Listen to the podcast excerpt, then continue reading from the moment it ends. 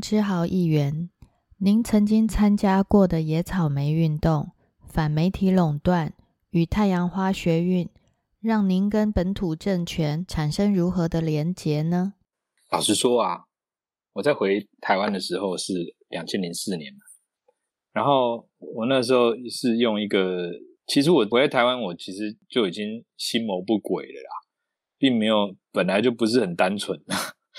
我那时候回来就是念台大的政研所嘛，那其实呢，是因为我觉得我想要进入到校园，然后做一些事情，我希望找一些志同道合的朋友，然后我希望能够把所谓的本土路线的学生运动也好啦，或者是相关的这种政治启蒙相关的活动啊，我希望能够扮演个角色，能够做点什么这样子。那总得开始，总得有个地方开始啊。那自己单独以一个社会人士的角度去弄，就是一定是搞不出什么东西来。因为我跟台湾脱离太久了，所以我不会有什么太多的连结。我必须从头开始。所以我去念台大的时候，心里一直是想着这样子的事情。所以我就在那边认识到蓝世博。大家在蓝世博现在就是台湾激进的桃园的市议员的候选人。当然，南世博现在具备这个激进的候选人这件事情，其实也就不过是可能半年、一年的事情，也没有很久。真正主要我认识的他，就是个台独运动工作者。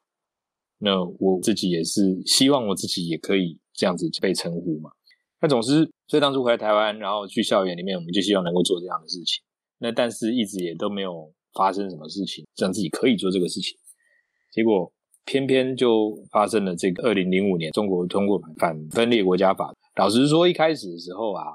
我是想说，中国通过反分裂国家法，那不是就是一种很阿 Q 的心态吗？他自己觉得他要制定一个针对台湾人的法律。可是我们如果不去中国，我们哪需要担心呢？我那时候很天真的这样想啊。但是殊不知，阿扁总统跟各个独派的这些大佬，大家其实都针对这个事情要做出很大的抗议。我当然后来理解为什么你针对这个中国做反分裂国家法这件事情要做抗议的原因，是因为你必须要在每一刻中国对台湾做出这一种动作，大型的象征性相当的强烈的这种动作的时候，你都必须要做出很强烈的相对应的反作用，你才能够让国际知道，在任何的每一个节点都会让国际知道说。我从来没有说我要默认这件事，我从来都没有说我同意他这么做，我从来都没有说他这样做很好。就算他这样子做，我觉得根本就不会影响到我，但是那，并不表示他在国际舆论上面这个战争是我们必须要保持沉默。我举一个例子啊，我们在路上走路嘛，吼，然后呢，我们本来就是要走一条直直的路，那前面遇到了一个路霸。好，那我们我们两种做法，一种就是我们继续走我们自己路径，那有遇到路霸我们就把它挪开，啊，这是一种做法，或者是路霸要跟我们收过路费，那我们必须要跟他打一架之类的，我们也可以就绕开来，但是我们如果绕开来，结果他还是跟上来，也还是要追打我，那我们也只好 defend，就是我们自己。那不管怎么样，你知道什么事情是不可以做，也不可能做的是吗？就是你不能停下来。不管怎么样，总是得走。你只是要继续选择直直走，或是要跟他冲突，或是要绕开来，或是绕开来还是得被打，还是怎么样？总之，你不走不是一个 option。那既然是这样子，我们如果既然都要走，绕路也是要花力气，直直走一样要花力气。我们要花的力气，也许根本就是一样多的。直直走，也许还比较让自己活得比较开心。那我们当然台独也不是只是为了开心，我们不是台独爽的啊，纯粹就是说。因为这个路霸手上拿了支枪，不是拿一根棍子，他毁掉我们的存在。意思也就是说，我们的存在已经发生了，台湾已经存在，台湾人也已经存在了。现在问题只是有人要把台湾消灭，所以除非你不存在，要不然你的存在本身就是挑衅。所以除非我们不存在，除非我们 cease to exist，要不然的话，我的存在本身对中国来说就是一种挑衅。所以我不管怎么样，我对他都是挑衅。那既然是这样，你跪着，你还是挑衅他；你站着，你还是挑衅他。那你干嘛跪呢？你跪着、爬着走过去，他还是打你；你腰挺直的走过去，他一样打你。不管怎么样，他都打你。那你到底为什么要跪下去？是吧？我们刚刚讲那个反分裂国家法，所以就是因为这样子，我跟世博以及我们很多其他的，其实也不是只有世博，只是因为世博是我唯一可以讲出来的人名，因为其他人不见得会希望我沾人家的光，我不要沾人家的光，不好意思啊。所以说，我们就是一群志同道合的。朋友、同学、学长、学弟、学姐、学妹，大家就是慢慢的在校园里面多多少少的从事这些相关的运动活动。所以说，野草莓其实就是在这样子的背景之下，由这些学校里面的同学啊，然后大家针对这个当时陈云林来台湾的相关的抗议，然后那个时候大家是比较 subtle、比较隐晦的，就是不能直接讲说啊，其实我们就是看这些中国来的很不爽，不能这样讲。那个时候就要讲说，我们是很纯洁的学生，然后我们觉得马英九政府这样子，就是用这种模式去对待抗议的民众，这样子是很违反民主的。这原则上，这这个程序的上面的正义是没错，确实也是如此。他不应该这样子对待抗议的人，但同时，因为你讲说你不能这样子对待抗议的人，其实不表示你就支持抗议的人的诉求，你只是觉得不能这样对待他们而已。但其实我们也是支持抗议的人的诉求，只是我们那个时候就不敢讲。那不敢讲的原因，大概就是啊，就马英九就当选啊。那个时候我也是陷入到一个人生一个很大的一个疑惑啊。我觉得我自己已经把自己搞得非常极度绿到一个根本就是不要说怎么墨绿，根本那个什么叫墨绿啊？如果两个精神上的 mentor，一个是史明，一个是彭明敏，我还需要跟你什么绿不绿的问题啊？这个对我来说。这些体制内的政治对我来说，这都只是一个过程而已。好，Anyway，但是但是但是我一直相信这些事情，却到二零零八年的时候，我们却发现到说啊，马英九当选了。我们一直以来认为统派最后的希望，竟然获得了有史以来这么压倒性的胜利。然后本土政权民进党如何的兵败如山倒，那你自然就会想说，我觉得这件事情影响到我的后来为什么从政很重要，而且我也修改我的路线，就是马英九当选。冲击很大，我要去思考为什么马英九当选，台湾人为什么要投给马英九？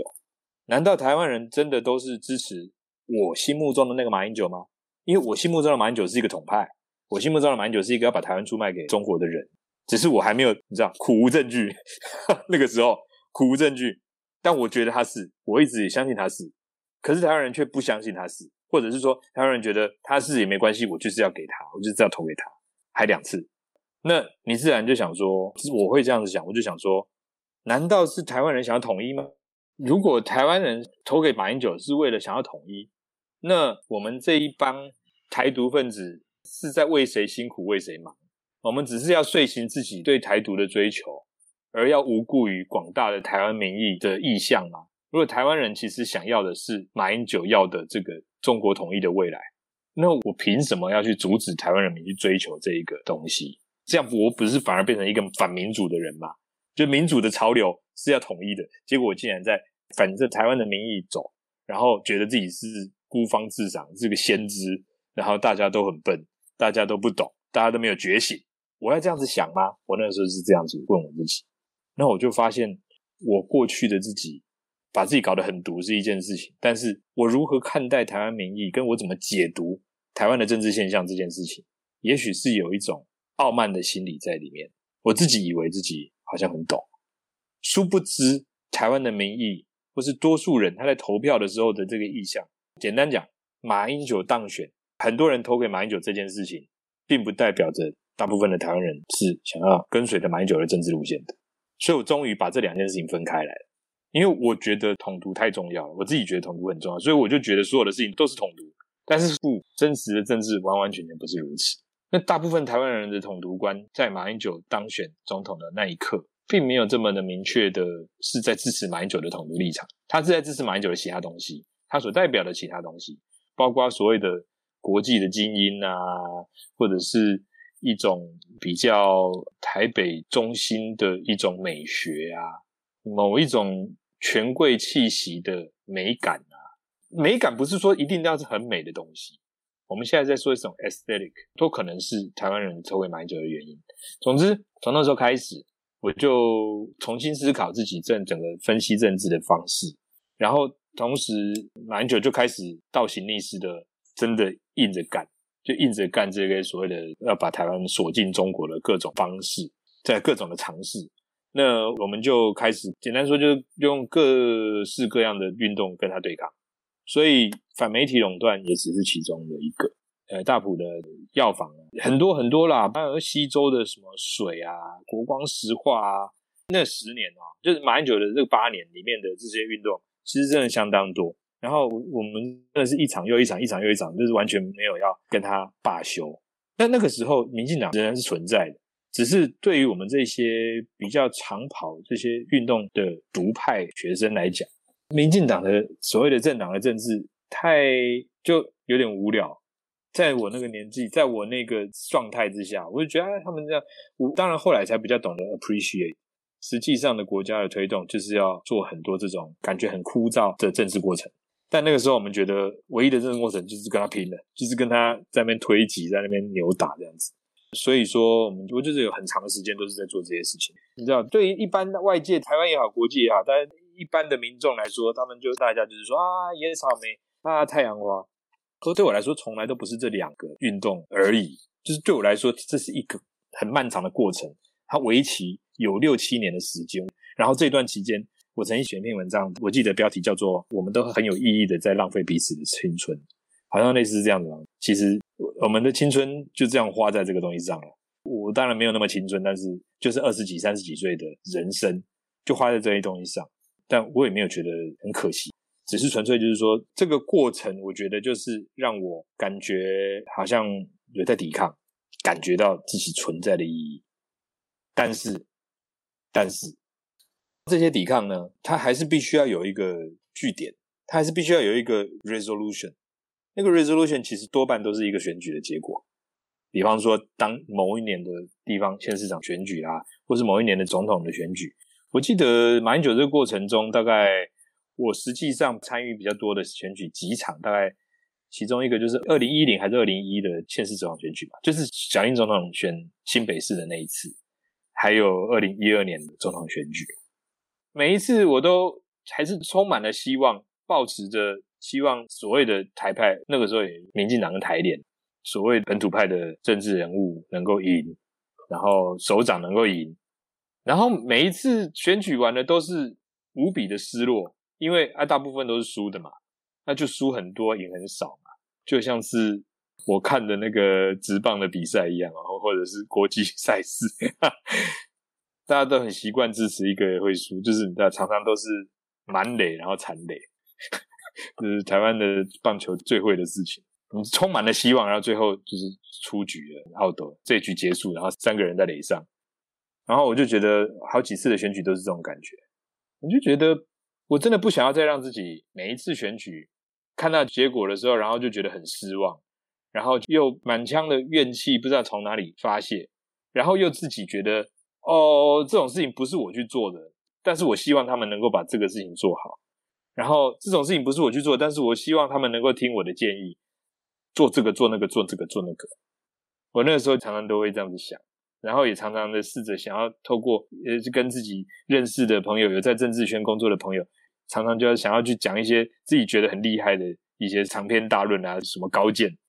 但通常在政治圈工作的朋友对我就是听听嘛啊，好了好了，谢谢你讲的很有道理啊，对对对，这样子，我就觉得就是讲完了，然后我看他们好像也没有改，或是也没有照着我的那个想法去做，为什么他们为什么不听我的？后来就想，他们为什么要听我的？人家是真的去跑选举的人，人家是真的要去做服务的人，人家是要真的去在议会里面跟人家，或者在立法院里面跟人家攻防这个攻防那个的人。然后当时的我啦，什么也不懂，就自以为自己很会这些什么很抽象性的这种思考啦，或者是说啊啊啊，你我知道 X 法 X 法很不好，所以怎么样怎么样，他也知道 X 法很不好啊，啊，但他也知道这个事情要挡，但是他的力量就这么多，他席次就这么多，他立法院里面席次就是这么多。他们只能 work with what they have，他们就这么多席次，所以有些东西他就必须要去协商，有的东西他就必须要去妥协。那我们只会看到妥协那一面啊，就是说他们真可恶，竟然妥协，什么什么？那不然呢？啊，他们就这么多席啊，你是要他们怎样？跟他大打出手，然后呢，大打出手又如何？大打出手有你真的打到像是太阳花那么大，打到把整个立法院都不是真的占领。其实大太阳花没有真的占领立法院。希望所有的听众朋友，大家可以这个 建立正确的观念：立法院从来没有被占领。其实应该这样讲立法院是有一部分是有被占领，但是没有真的被占领的意思是什么呢？我不知道大家在那个时候有没有去立法院，外面人不是很多吗？然后议场里面不是就是黄国昌啊、林非凡的那些人不是吗？你知道你不能够直接从外面走进去议场里面吗？不行哦，因为立法院警察在门口挡住议场跟外面，然后任何人要进去或是出来，哎，出来是自由可以出来，但进去的话必须要那个警察说 OK，你才能进去。所以他一次只能放包多少人进去，这样有点像是后来你知道我们在防疫的时候，我们不是说室内空间几平方公尺只要多少人，有没有？所以就会有一个人的上限啊。立法院那时候有一个人数上限呢，啊，那个人数上限并不是为了防疫，那个时候没有疫情的。那人数上限是什么？没有啊，那就是 artificial，就是立法院说的，就王金平说可以，可以放多少人进去，放多少人进去。那些警察从来都没有撤掉过，然后那些警察从来都一直是在守卫着那个议场的门。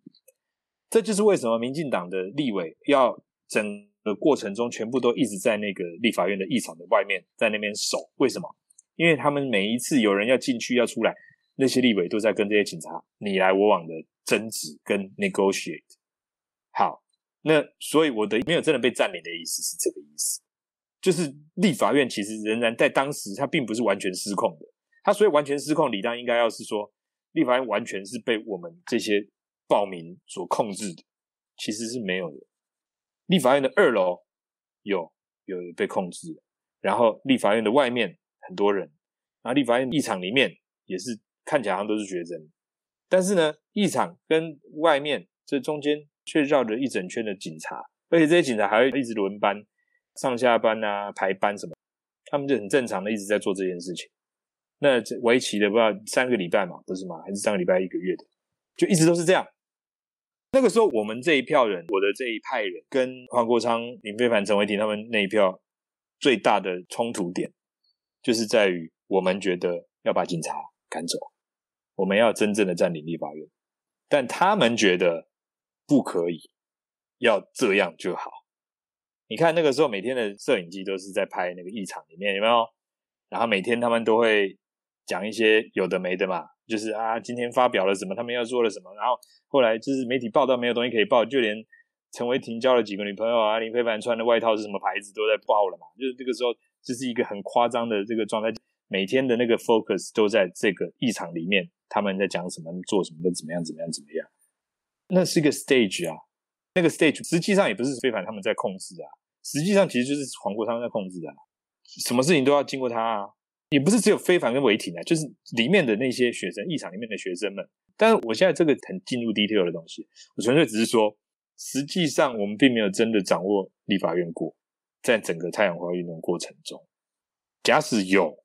太阳花运动可以 produce，我们可以达到的政治目标，绝对不只是挡掉福茂而已。那你们对那次太阳花的运动最终目的，你们期待还要能再多达成什么呢？老实说，本来是一冲进去立法院的那一个晚上，三月十八号晚上是没有想说，除了福茂以外，没有想到什么其他的目标，就是没错。但是随着隔天、隔两天、隔三天，真的变得非常多人，因为那个三一八实在是太大了，大过于我们每一个曾经参与过运动的每一个人都可以想象的规模。从来没看过这么多人。我们甚至有一次也试着占领内政部啊，那一次也不可能有这么多人，从来没有这么多人过啊。就既然有这么多人，肯定可以做更多的事情，我们可以做更多不同的要求吧。那个时候，我记得我那时候还写下类似那种什么六大诉求之类的。就是当然，我们自己内部在讨论了，我并没有对外讲。我纯粹就是说，如果我们把这些警察都是赶走的话，我们就是直接可以跟马英九叫板，我们就要求现在就要通过同婚，然后现在就要怎么样？那是二零一四年那个四至七四八法是在二零一九年通过的嘛？那我们在二零一四年的时候，那个时候就想说，希望能够直接把这个很进步的议程推在做我们的诉求之一。其实那也是众多的进步议程之一了嘛。你看，你看。七四八法后来发生，但是二零一四年那时候我就想说，把几个我们过去这几年觉得重要的议题，通通都一鼓作气把它提出来，当做是我们的一个 list of demands 这样子。那如果我们真的在领立法院，我觉得我们要求的东西，这些东西都可以。应该都可以做得到。但是这些其实现在事后想起来都是很幼稚的，不要说幼稚啦，就是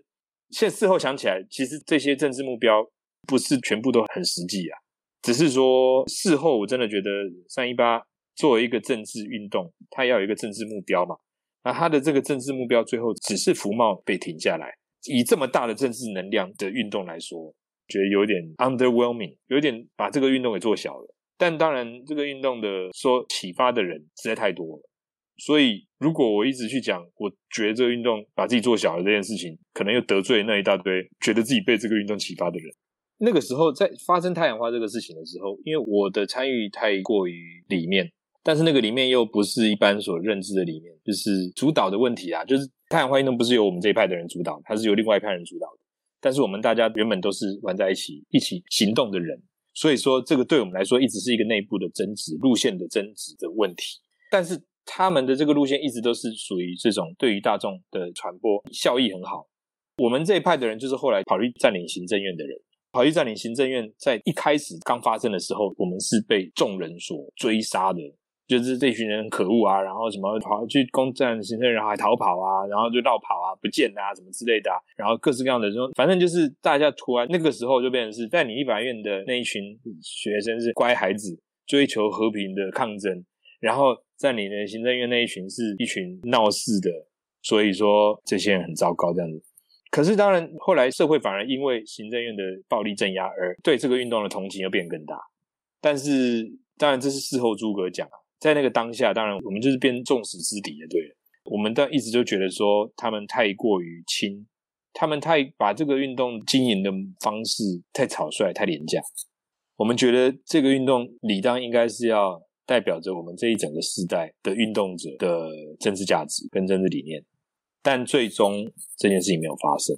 我们那时候甚至在想，我们要写一个修伦港宣言，我们这个世代的修伦港宣言。就是说，我们要写出一个重要的一个宣言，这个宣言可以像是修伦港宣言那样子，就是说，它揭示了这个时代的精神，它揭示了这一个世代的台湾人，我们对于这个世界的想象，我们对于这个国家的追求。我们那时候想要把这个运动做到这样的高度，但是没有发生。不止没有发生，这个运动最后是一个有一点点像是一个连续好多天的一个音乐季。所以最后，他也是有一个五十万人上街啊，大家都拿着手机一起大合唱的一个画面。他一样很壮观，他也一样很感人，而且他也会对很多的人留下无法忘怀、深刻的印记。这些都是对的。但你要说好了，现在也过了好多年了，今年二零二二了嘛，二零一四八年。那八年以后，我们回头来看这个当年的运动，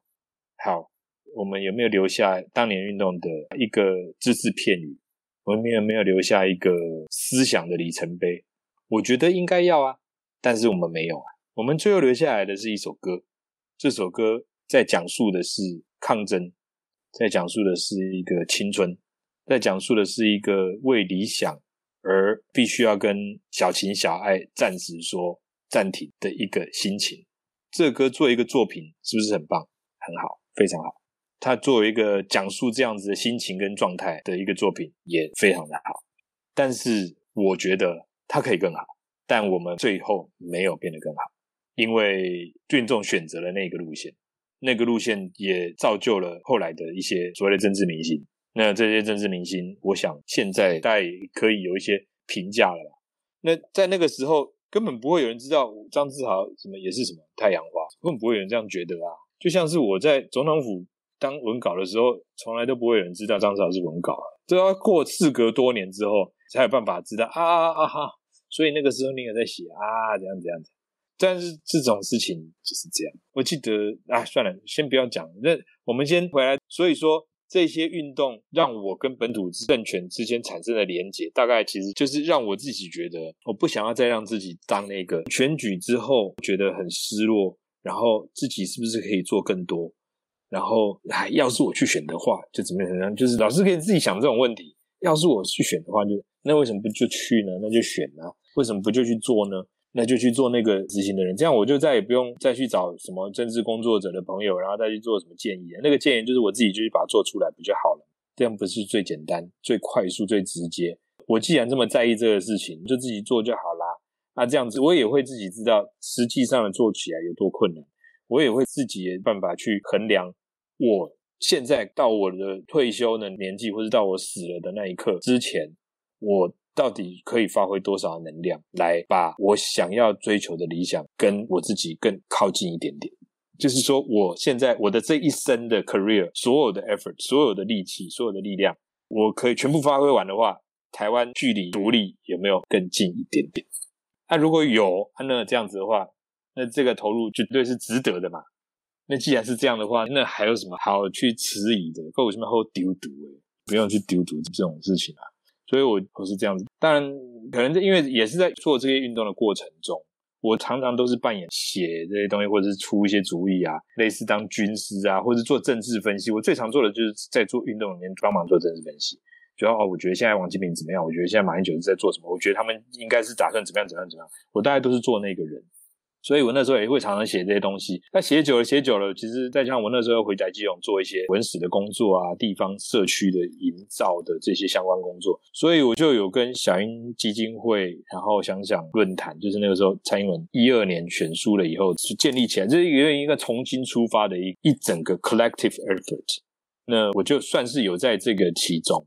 所以到了二零一四年太阳花。其实我那时候早就已经在写了，也是已经回来基隆了。但是二零一四年又回来台北，又再做了一下太阳花，然后又回去，又再回来基隆。然后年底我就选里长。那那一次我就是抱持说，哦，我不要再当那个什么事后诸葛的那个人，我就自己选啊，选输就选输嘛。我希望能够让大家觉得说，啊，就选举也也没有很可怕，啊，选输也没有很可怕，这一切都没什么。我们如果要让国民党真的害怕我们。我们要让统派的这些政治人物真的感受到我们的 presence，我们就必须要去选。我们永远只是去别人的竞选总部帮人家游行，帮人家一下，帮人家一下。对于那些事后来看，对于那些政治人物来说，你们都是过客，你们只不过是来这边帮忙倒个茶，只不过来这边帮忙摇个旗子。我没有办法把重要的事情交付给你啊，因为今天你会来，明天你不见得会来啊。你不是天天都是星期天，不是每天都是选前之夜啊！选前之夜让人很兴奋，让人整个情绪都非常的紧绷。但是政治是很日常的东西啊，每天都要对抗，都要抵抗，每天都要有一些 struggle。可是这些平常的日子，你们这些大赛球迷都不会来，所以我就决定，我不要再当政治的大赛球迷，我不要总是等到真的，哎，真的大家比赛都走上脱手球了，我才去看，哎，这个投手是谁。哦啊，他的防御率是多少？没有啊。要是我平常就是认真的，平常就是在关心的话，我根本不需要去想防御率是什么。我甚至可以猜得到，在投几球之后，总教练会换人。因为我如果平常就是参与在其中的话，就会是完全不一样的状况。所以我就决定让自己这么做。这就是我跟这些运动，然后以及跟本土政权产生的连接。